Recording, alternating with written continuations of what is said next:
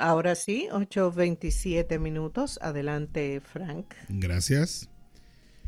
Ayer el presidente estuvo en Nueva York.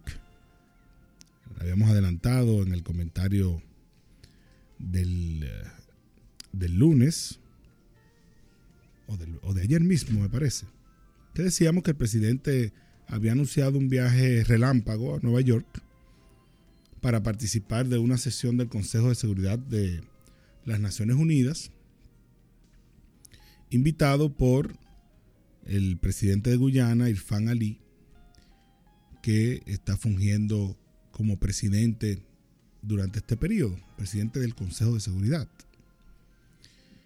Y decíamos, adelantábamos que bueno, que no hacía mucho sentido la visita porque la razón de ser de esa reunión era hablar del cambio climático y la inseguridad alimentaria. Pero que el presidente Abinader se proponía hablar sobre el tema de Haití. Y yo reitero hoy que ese discurso tuvo un fin electoral de mantener el tema haitiano en la palestra pública, porque es un tema que en el ámbito político electoral le deja créditos al presidente Luis Abinader.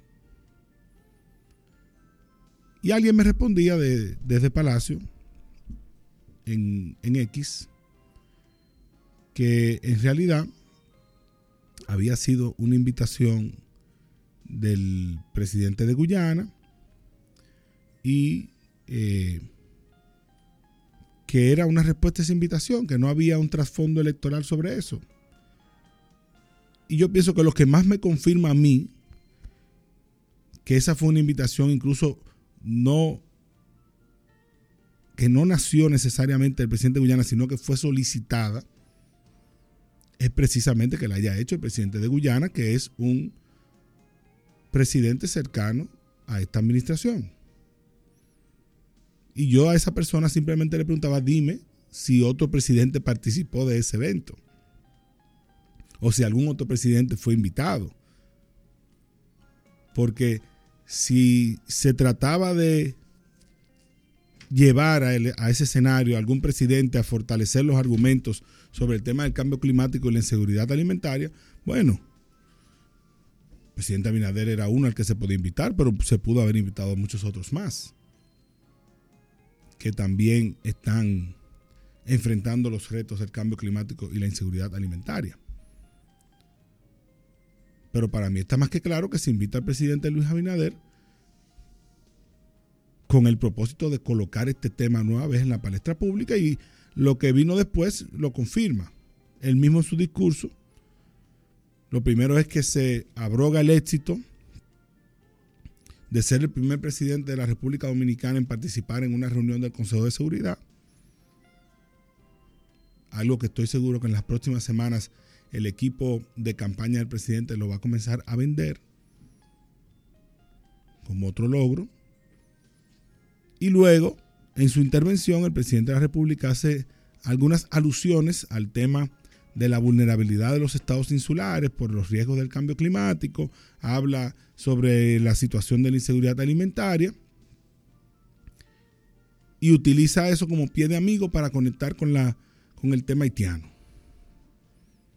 Al hablar de la inseguridad alimentaria de Haití, entonces hace el reclamo a la comunidad internacional, reclamo que ya ha hecho en otras ocasiones, que no es nuevo, de que se actúe en el caso de Haití y que sabemos, y el presidente debe saber mucho más que nosotros, que ahora mismo el tranque es por 225 millones de dólares que el gobierno de Kenia requiere para continuar con la misión aprobada por el Consejo de Seguridad de las Naciones Unidas y que no es el Consejo de Seguridad el que va a resolver ese tema, ni es mucho menos va a ser la República Dominicana. No somos los que vamos a resolver ese problema. Y yo decía ayer y lo reitero hoy, que a la República Dominicana en el contexto actual, lo único que puede, que puede hacer que está verdaderamente en sus manos es proteger su frontera. Y ojo, en el pasado no he estado de acuerdo con muros, no he estado de acuerdo con, con cierre total de la frontera.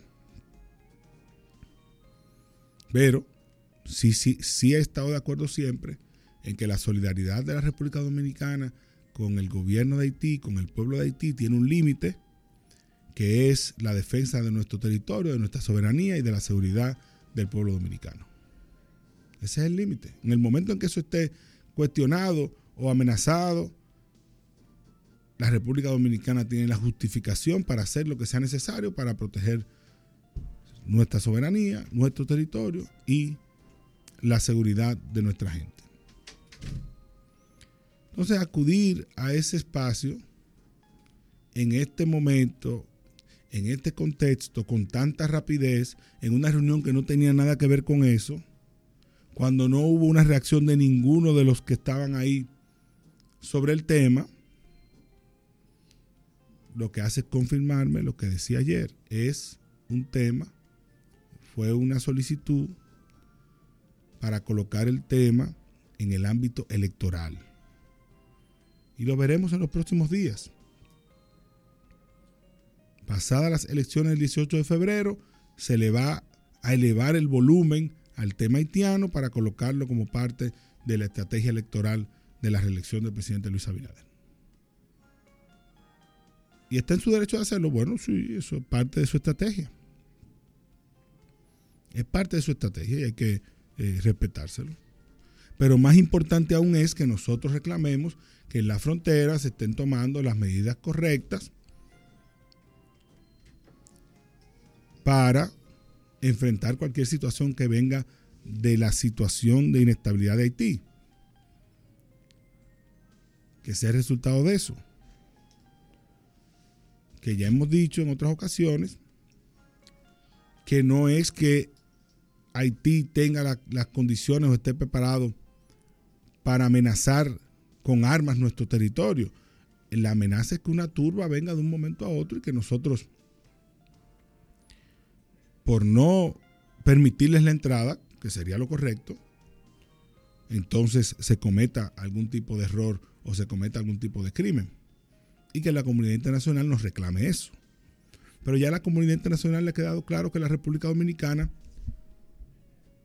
no tiene que ver con, no, no tiene culpa en el tema, no tiene más responsabilidad que lo que ha hecho hasta ahora, hacer el llamado de que el Consejo de Seguridad tomara una decisión y ya la tomó. E incluso nuestro más acérrimo crítico con el tema haitiano, que había sido la comunidad del CARICOM y algunas islas en específico, como San Kitts Nevis, ya ni siquiera hablan porque se, la, realidad se les impuso, que es que la inestabilidad política e institucional en Haití no permite que con ese país al día de hoy se, logre, se logren avances. Pero yo reitero, la política internacional de la República Dominicana no se puede reducir solo al tema haitiano, porque tenemos también otros problemas, enfrentamos otros retos donde la comunidad internacional también tiene que venir en apoyo, no en auxilio, porque no estamos en ese nivel de necesidad, pero sí en apoyo de la República Dominicana.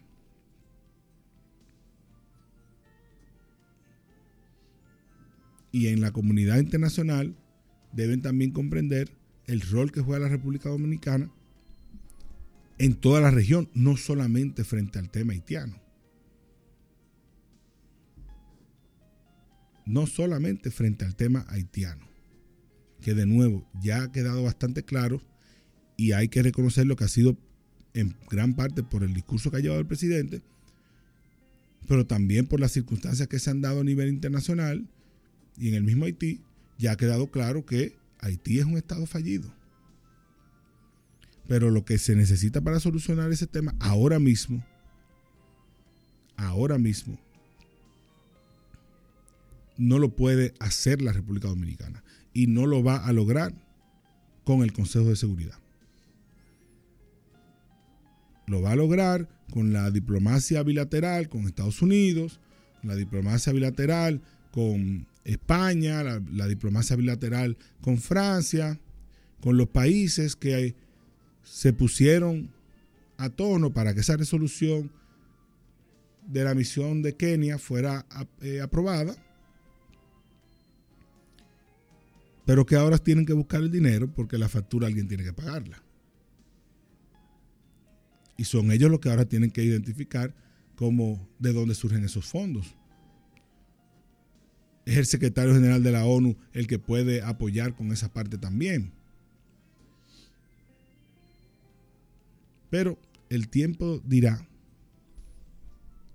o me dará o no la razón de si esto se pensó como una estrategia político-electoral.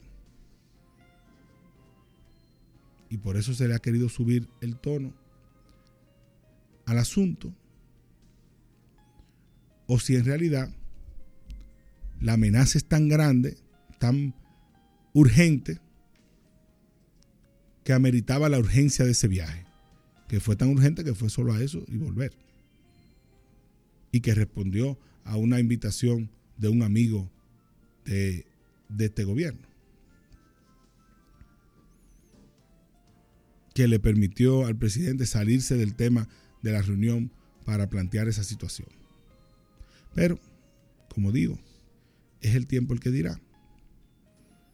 Y ya a partir del próximo mes de marzo se inicia una campaña presidencial donde no podemos asumir que las cosas se dan por casualidad, sino que hay grandes mentes, que hay personas que están trazando una ruta, construyendo una narrativa,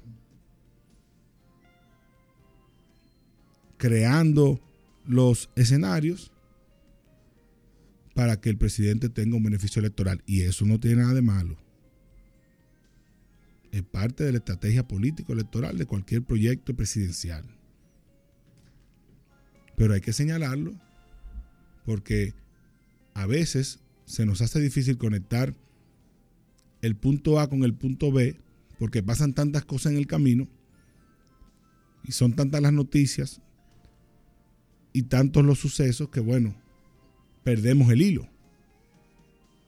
Pero sin duda que hay un hilo conductor entre una cosa y la otra que será evidente en las próximas semanas.